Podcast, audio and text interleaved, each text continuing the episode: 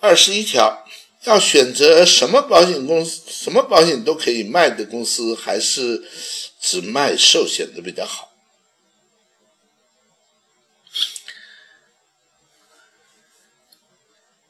如果一个东西啊，它是好卖，也也是很好的东西，那我们干嘛还去卖那么多东西呢？那如果一个东西不怎么好卖，那么利润也很差，或者常常卖不出去，那我们这个店可能还需要多一点好卖的东西，促销商品，啊，多至少带一点生意进来嘛，啊，所以啊。一个公司搞出一大堆花样，那么我不知道他们的想法是什么，啊，那如果是我选择，我不考量这些，寿险就是寿险，但是在寿险的公司里，我们可以卖意外险、医疗险、重大疾病保险，任何与人身有关的保险我们都可以卖，但是如果在这个寿险公司里，你还要。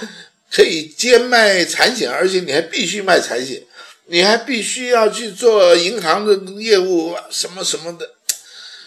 呃，我觉得我们的压力就太大了，我们也就太分心了。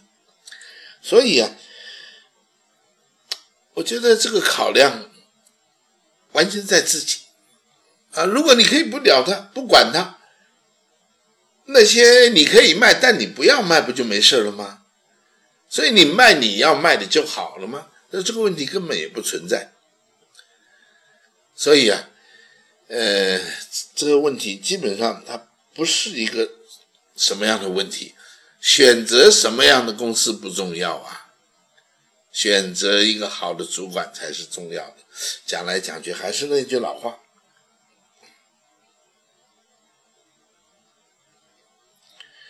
所以啊，呃。这一题呀，那么不是我们需要多探讨的，因为最后的选择权在你的手上。你能够把你的寿险卖好，啊，你还需要去牵扯到那么多其他的保险吗？但是。啊，王老师的课有讲过，当我们寿险卖出去以后，我们必然要在其他的各种只要跟保险有关的东西，我们都不能够外行，而且我们甚至于也要能够有这个关系层面，能够服务我们的客户。比如说，你的客户给你买了寿险啊，他的车险也是经过你介绍、经过你安排的，因为你也要保证或者帮助他。在这个产险方面得到好的服务，他的意外险也是你要经手，他的医疗险那这个不用说了。